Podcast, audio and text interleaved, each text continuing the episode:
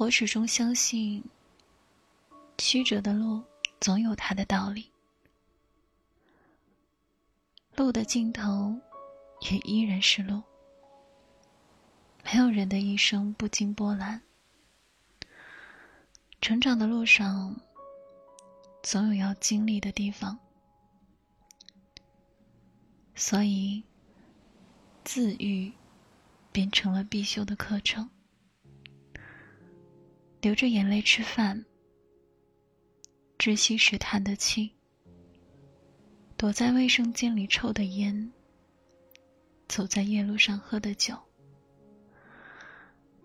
人的一生有很多遗憾，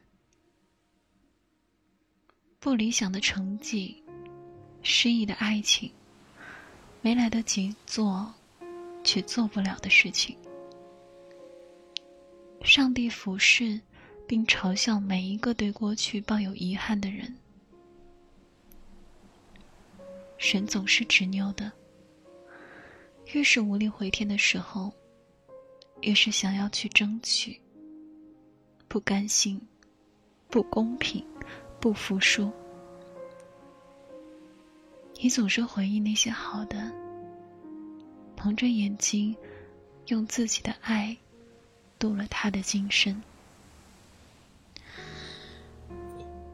可你忘了，神都是会变的。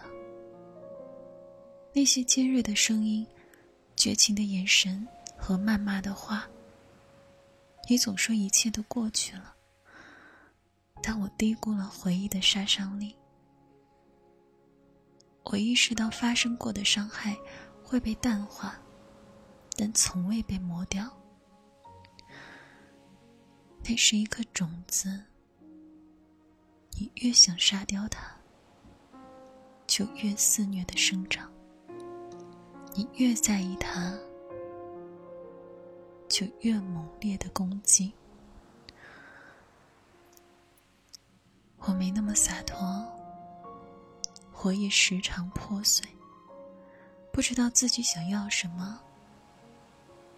我记得。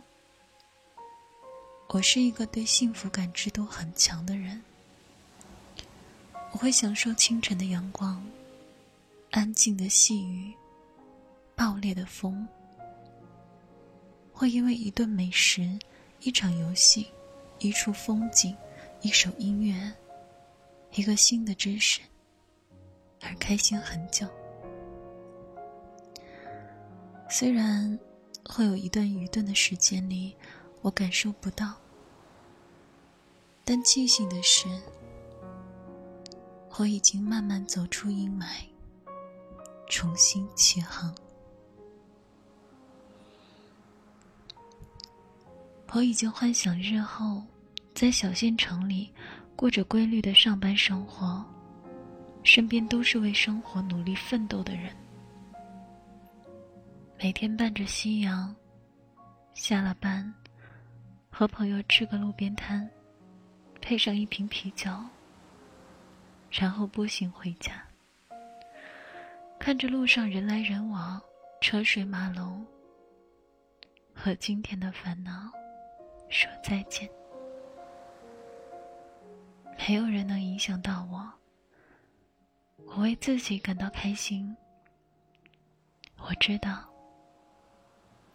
我在向上爬。